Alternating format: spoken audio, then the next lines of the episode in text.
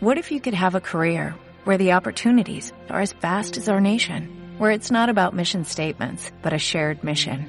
At U.S. Customs and Border Protection, we go beyond to protect more than borders, from ship to shore, air to ground, cities to local communities. CBP agents and officers are keeping people safe. Join U.S. Customs and Border Protection and go beyond for something far greater than yourself. Learn more at cbp.gov/careers.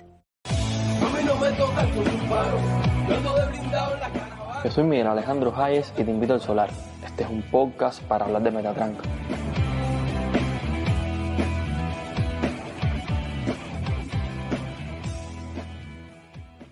Bien, buenas noches, bienvenidos al Solar una vez más, el podcast, de, el podcast para hablar de filosofía en cubano o algo así. Eh, feliz de estar aquí de nuevo, inicio de año, después de tres semanas de vacaciones, tres semanas de vacaciones aproximadamente. No voy a estar felicitando, ya eso está, ya pasó de moda. Hoy, hoy solamente formato podcast, hoy no voy a estar grabando video. Realmente no tengo deseo, pero bueno, ya que están ahí escuchando, aprovecho y invito si, llegaron hasta este, hasta este segundo del podcast, a que se suscriban a las diferentes plataformas de video, básicamente en Facebook, en nuestra página de Facebook Solar, ahí estamos colgando algunos videos y la plataforma de YouTube, que pobrecita, está muy abandonada, es increíble ver un, un episodio como, como, como, a la gente le gusta aquí en, en iBox, en, las diferentes plataformas de, de podcast, están ahí todos muertos en YouTube. Yo sé que a lo mejor hay gente que no quiere verme, pero bueno, ya que si estás escuchando esto, bueno, puedes ayudarnos un poco en la plataforma de, de, YouTube. Y bueno, ya se acabó el comercial. Vamos a arrancar con el tema de hoy. Es un tema, bueno, es un tema como todos los temas que a mí me parece interesante, aunque puede que no lo sea. Pero sí es algo que se está hablando en Cuba un poco de eso, incluso ha tenido cierta respuesta oficial y ya. El tema es el neoliberalismo. Ahora mismo vamos a hablar de lo que está de moda de la crisis mundial, de la compra, la venta, el mercado, la renta, el petróleo y de la cenicienta. Cuando hay una crisis la gente se altera, sale corriendo a llenar la nevera. Bueno, los que pueden, los demás ni se enteran. Se han tenido la crisis la vida entera.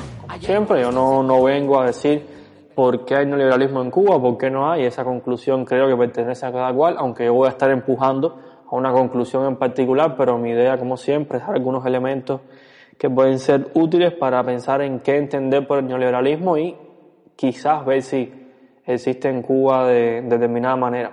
No voy a hacer la historia del neoliberalismo como corriente, eso básicamente la gente lo puede ver en Wikipedia, muchos documentales, entrevistas, muchos youtubers, podcasters hablando de lo mismo, y la historia en términos específicos es muy rica, pero bueno, cada cual que la consulte, me interesa más ver algunas cuestiones que sí como que son eh, importantes ¿no? a la hora de, de, de, pensar el, neoliberalismo y hablar de la entrada en escena, ¿no? Cuando, cuando aparece, pero creo que ahí solo me, me, me, interesa resaltar que es una corriente que teóricamente mmm, tiene sus orígenes en la década del 30 del siglo pasado, aunque tuvo que esperar casi 40 años hacia mediados de la década del 70, inicio de la década del 70, perdón, para tener su, digamos, su ascenso eh, político, o sea, su, que se puso de moda. El neoliberalismo se puso de moda en la década del 70, es decir, es una corriente que, digamos, puede tener cierta, o sea, tiene cierta estabilidad, no es una cosa que apareció de un día para otro, aunque hay una clara distinción entre el neoliberalismo, digamos, fundacional de la década del 30, hablamos de Friedrich von Hayek, y el neoliberalismo económico de la década del 70 de Milton Friedman, que es el que todo el mundo conoce, es el popular, es el de los manuales. Seguimos esperando que se abran los cielos, que se rompan las fronteras y los miedos que la gente nos siga tratándose de lejos.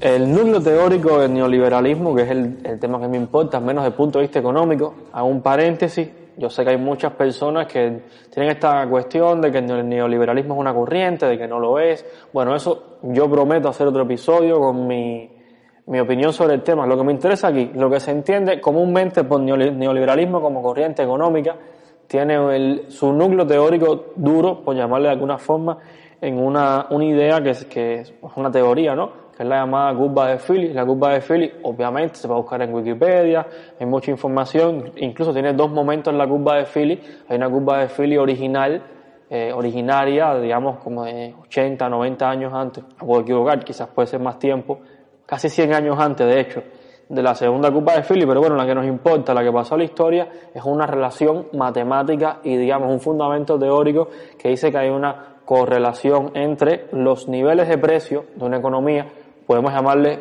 simplemente inflación, y los eh, el nivel de empleo de una de, esa misma sociedad. Es decir, hay una correlación que a medida que aumenta los niveles de precio de una economía, es decir, que aumenta la inflación, disminuye el desempleo. O sea, hay una relación inversa entre el desempleo y los niveles de precio. Esta idea, eh, bueno, no voy a decir que surge de una observación. E, evidentemente, como todo elemento de la teoría económica, surge de una observación estadística de determinados fenómenos en Inglaterra, si mal no recuerdo, del siglo XIX. La idea es que toda esta cuestión es un fundamento sobre el cual se levantan todas las posturas, proyectos y políticas del neoliberalismo. Es decir, hay una cuestión de inflación en la economía, ¿de qué se trata? ¿Cuál es la solución? Simplemente reducir los niveles de empleo. Al menos esta solución con, esa, con ese pragmatismo en la que es el discurso que ha imperado en todo el neoliberalismo.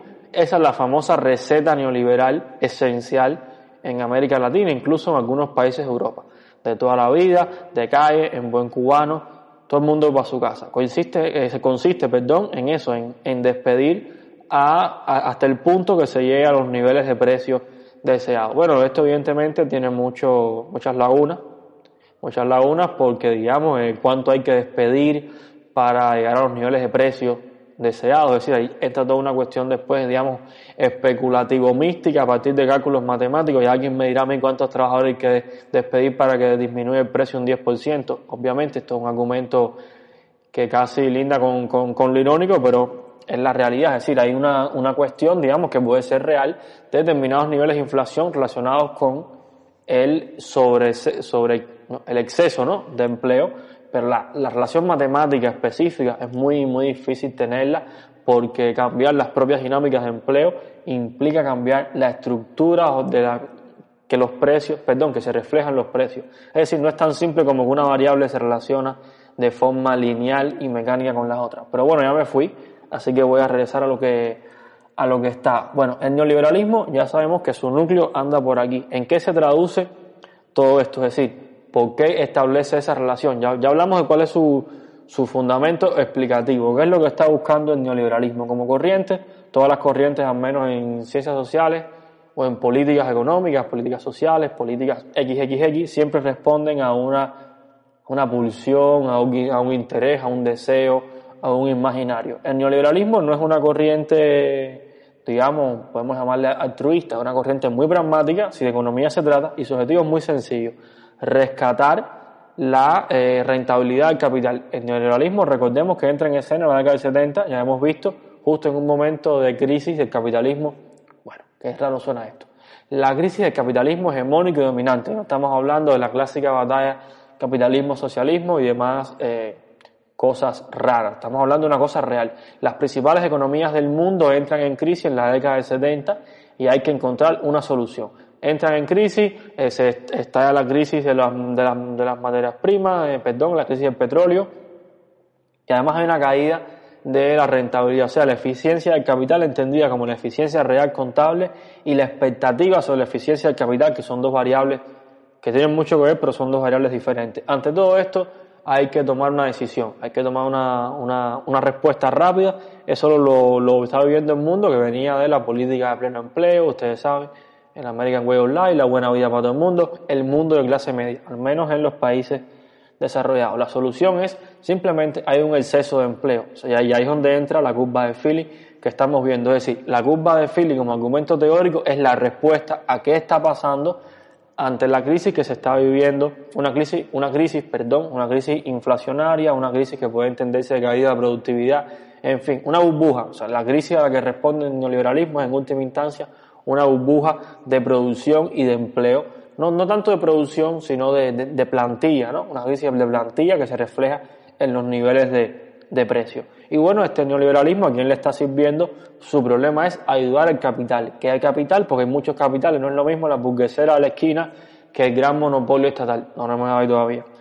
No es lo mismo el pequeño capital que el gran capital. Evidentemente, a quién le conviene todo esto es el gran capital, el que no puede caerse en un sistema.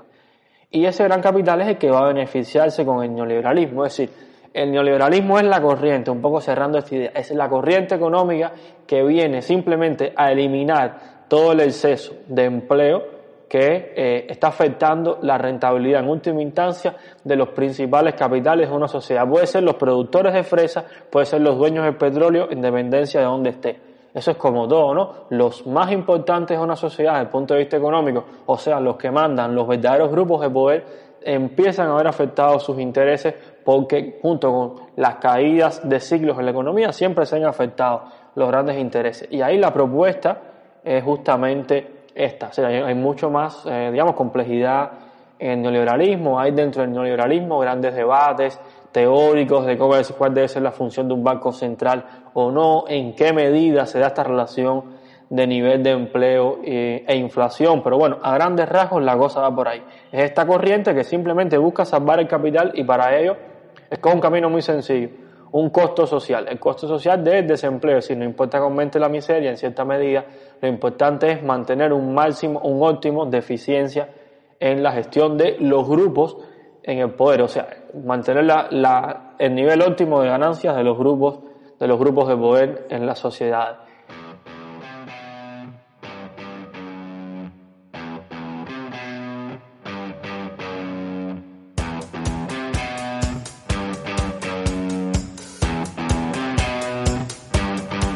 Ok, ahora mismo vamos a hablar de lo que está de moda, la crisis mundial, de la compra, la venta. Viendo esto, mm, yo creo que viene otra cuestión a la hora de pensar Cuba, porque evidentemente en Cuba estas etiquetas ideopolíticas de capitalismo, capital, son un poco más vistas y yo entiendo, y no voy a explicar por qué ahora es, una, es un error, ¿no? En cierta medida, despreciar esas categorías, en última instancia, dinero que se invierte para contratar fuerza de trabajo, comprar maquinaria, pasa un proceso productivo, se vende o no se vende, no importa, se paga salario y alguien o algo se queda con una ganancia, eso, compañero y compañera, se llama capital.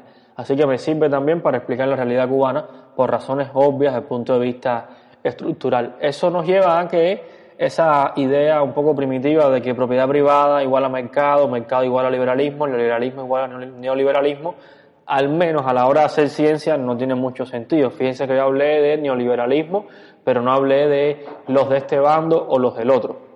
En la práctica no importa qué forma ideopolítica, o sea, qué discurso existe alrededor de la, propiedad, cómo se le llama esa propiedad. Y por, aunque me vaya del tema, esto es un buen ejemplo, el caso de Cuba, por ejemplo, tenemos las llamadas cooperativas no agropecuarias, que en la práctica muchas funcionan como sociedades anónimas, o sea, un conjunto de socios por el capital se acuerdan entre ellos cierta cantidad de interés, en fin, las normas clásicas de las sociedades, las mismas reglas de las sociedades anónimas, y contratan a un grupo de personas. Y ahí vemos cómo hay un discurso ideopolítico, incluso un discurso jurídico alrededor de un tipo de propiedad cuando en la práctica funciona como otra. Eso hace que al menos para entender desde el punto de vista científico las dinámicas económicas haya que despejar toda esta, eh, esta burbuja, ¿no? esta, este, churre, eh, eh, este churre cognitivo que puede ser los nombres que se, que se generan en la política y en la propaganda. Por tanto, en la práctica lo que importa no es si es un Estado que se autodenomina socialista que manda el Partido Comunista. Lo que importa es que donde quiera que haya una fórmula que apueste por salvaguardar, por cuidar la rentabilidad de las empresas al precio que sea necesario, o sea, el precio social que sea necesario, o bueno, con ciertos límites. ¿Qué es lo que se está salvando en última instancia? La rentabilidad empresarial. ¿Quién está cargando con ese peso? El trabajador de forma directa, ya sea por una, eh, una, un nivel de desempleo o una, digamos, una eh, empeoramiento de las condiciones de vida. Y esto nos lleva a una particularidad y es que no están el desempleo. Podemos entender el desempleo a nivel clásico, ¿no? Como simplemente están todos despedidos. Pero hay un caso real que, bueno, el neoliberalismo, estamos hablando todo el tiempo, que despide. ¿Y qué pasa? Los trabajadores no son bobos, muchos no son bobos, muchos son gente inteligente, preparada, incluso gente guapa, y hay una, una, realidad que se ha dado fuera de Cuba, no es el caso de Cuba, no la conozco en Cuba, puede ser, que es simplemente los procesos de negociación. En la práctica lo que ha ocurrido es que más allá de los despidos masivos simplemente se ve un pacto, ¿no? Los sindicatos, los jefes de sindicatos terminan por negociar en última instancia con los grandes dueños, o sea, no despiden a mucha gente, pero más o menos se les rebaja un poco el salario. Intentamos rebajar el salario como rebajar el salario real. O sea, el salario real es el salario nominal ajustado al índice de precio, o sea, qué puedes comprar realmente con lo que tú estás ganando. Es decir, eh, hay muchas formas de afectar o de aumentar esa rentabilidad del capital. Hayamos visto, ¿no? Que una cuestión puede ser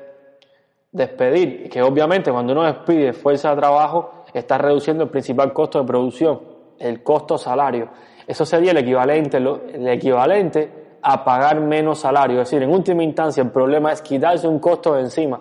Si las empresas están buscando ser rentables, la rentabilidad siempre es la relación entre costos e ingresos. Obviamente hay que reducir los costos lo más posible. El neoliberalismo encuentra muchas más fórmulas, pero esta es la que, nos, la que estamos haciendo énfasis, que es reducir el costo de salario. Entonces, en última instancia, todo proceso que juegue con esto, con reducir, es decir, eh, la idea es reducir la cantidad de gastos en contratar fuerza de trabajo, ya sea pagando menos o despidiendo.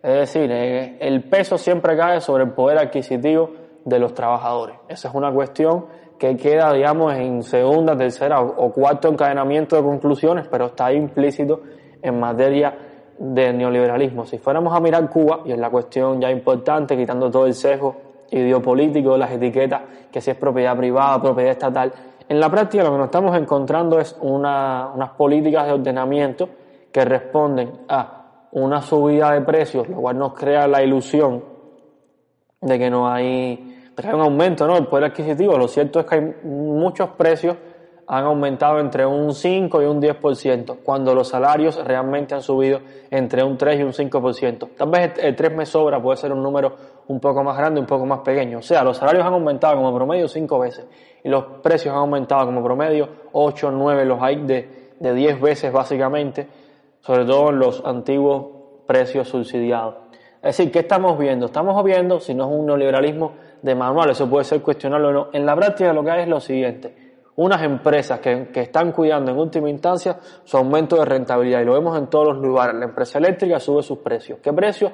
Los precios que le garantice ser rentable. Ahora de pronto en Cuba lo más importante a nivel de discurso y a nivel de práctica económica no es el poder adquisitivo de la ciudadanía, es la rentabilidad de las empresas. Bueno, eso es lo que estábamos hablando inicialmente. Las fórmulas específicas pueden variar, pero estamos viendo en primer lugar una caída del poder adquisitivo, por lo que estábamos mencionando, la relación aumento de salario versus aumento de los precios. Hay una caída del poder adquisitivo, no hay desempleos masivos, al menos públicamente, en cambio sí hay unas reducciones de plantillas, no sabría decir porcentualmente hasta qué punto, pero sí hay una política de reducción de plantillas o reducción de la política de contratación de puestos laborales. Por ejemplo, las universidades ahora están cargando de mucho más trabajo a los profesores.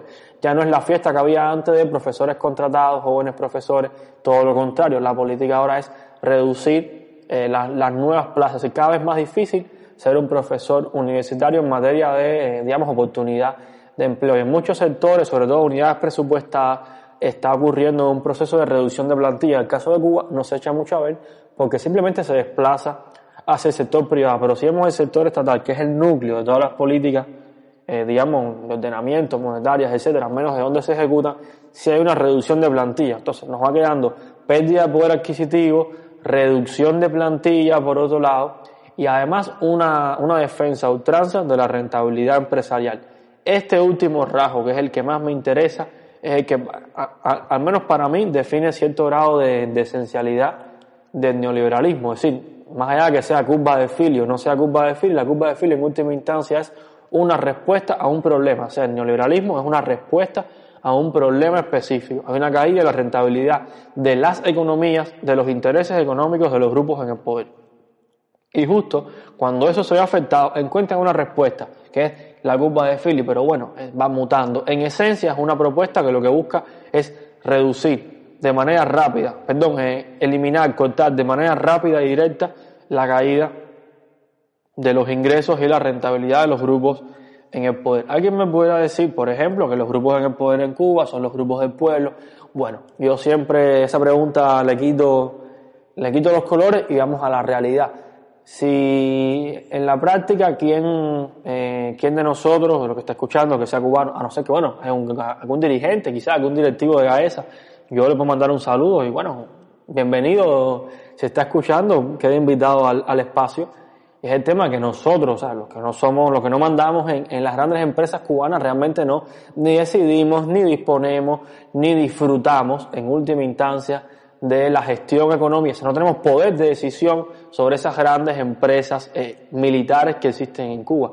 Es decir, esa idea de que, bueno, sí, eso es para todo el pueblo, puede sonar muy bonito, pero en la práctica es que muchos cubanos, o sea, la gran mayoría, casi todos los cubanos, o sea, los que no decidimos en Gaesa, ya lo dije, no decidimos, estamos fuera y esa norma de, que no gozamos de un uso diferenciado de esos recursos, o sea, no somos nosotros, entonces hay una posición de interés totalmente diferente. Yo no soy el que disfruta ni el que le saca beneficio, ya sea de forma directa o, no, porque tener un gran cargo es un beneficio directo por las facilidades de obtener determinados recursos, incluso desde el punto de vista legal, las facilidades que tiene un alto directivo no es la misma que tiene un trabajador común. Esa simple diferenciación que existe en cómo nos relacionamos con los recursos, abro comillas, del Estado marca diferencias de intereses, ¿no? Entonces, en toda esa cuestión, creo que, que va la, la, realidad. La realidad del discurso es que sí, hay intereses, algo tan sencillo como que el que vive de poner flores necesita que haya gente que compre flores, el que vive de enterrar necesita que haya muertos, no es que quieran muertos, es que necesita para poder vivir que haya muertos. El que vive de un cargo necesita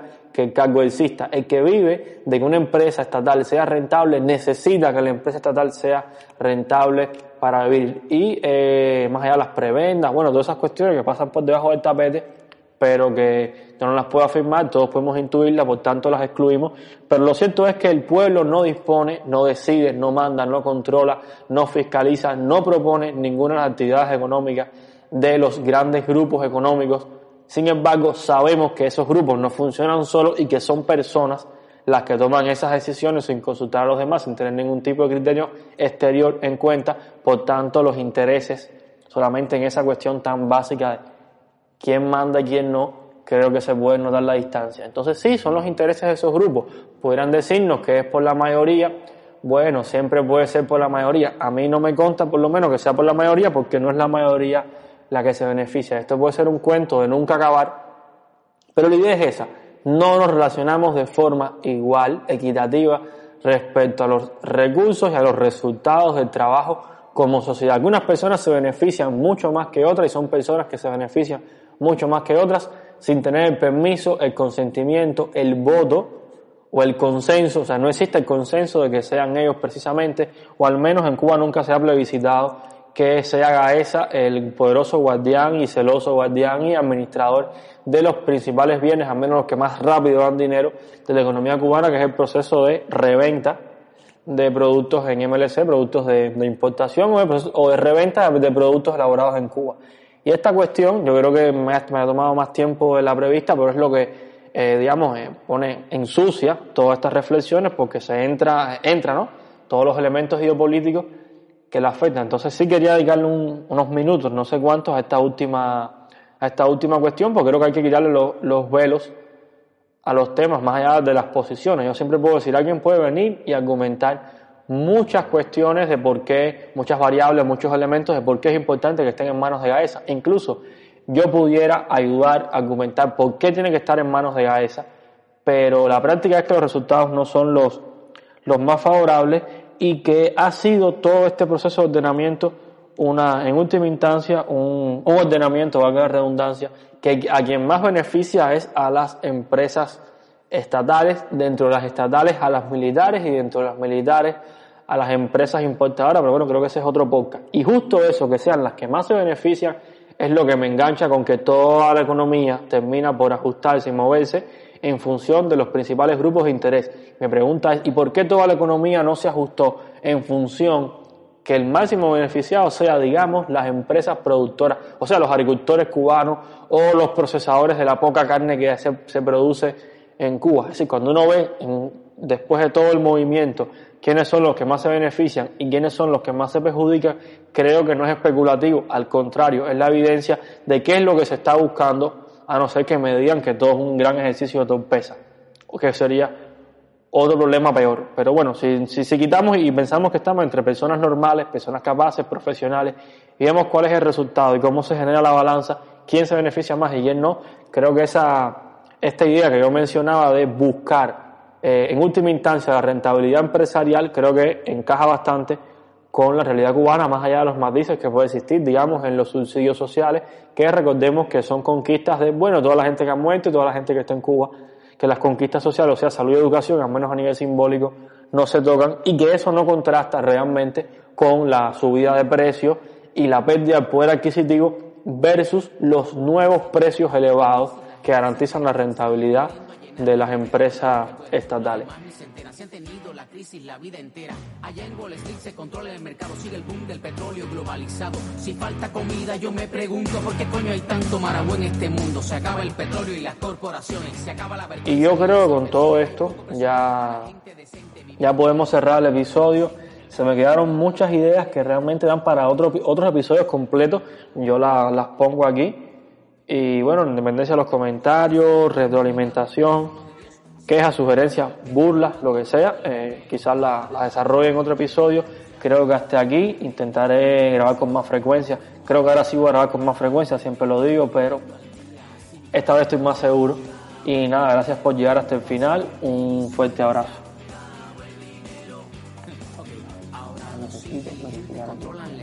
Los oportunistas abusan sin pena. Los economistas juegan monopolio. Y la cenicienta buscando otro novio. Que sea rusito o norteamericano. Que sea chinito o venezolano. Da igual el que sea. Que venga deprisa. Que no sea tacaño. Que traiga divisa. La cosa está mala. Comenta la gente más mala. Así estuvo siempre. Si el pobre del mundo no tiene apellido. Y los terremotos lo pagan sus hijos. Estamos luchando para pagar la renta. No tenemos casa ni cómo tenerla. Se acabó el dinero. Y no estoy llorando. Que venga la crisis. Que la estoy esperando. El mundo no encuentra la fe en la nevera, el tiempo empieza a oxidar las cazuelas, se pierde el amor, se pierden las reses, tampoco hemos visto panes ni peces, el futuro dicen que está hipotecado, el teléfono de Dios sigue ocupado y aunque este arrebato no ha sido el primero, ahora de pronto corre el mundo entero. Se el dinero. Seguimos esperando que se abran los cielos, se ha el dinero. que se rompan las fronteras y los miedos, se ha el dinero. que la gente nos siga tratándose de lejos. Se ha el dinero. Venimos solos, sin pasaporte, sin suero, sin ropa. Arriba los en cuero, los que están más atrás que las muelas. Los que agarran la esperanza con anzuelo. Que se asusten los que tienen todo, que se callen los que tengan miedo. Los demás que levanten las manos, que no nos paramos, aunque se acabe el dinero.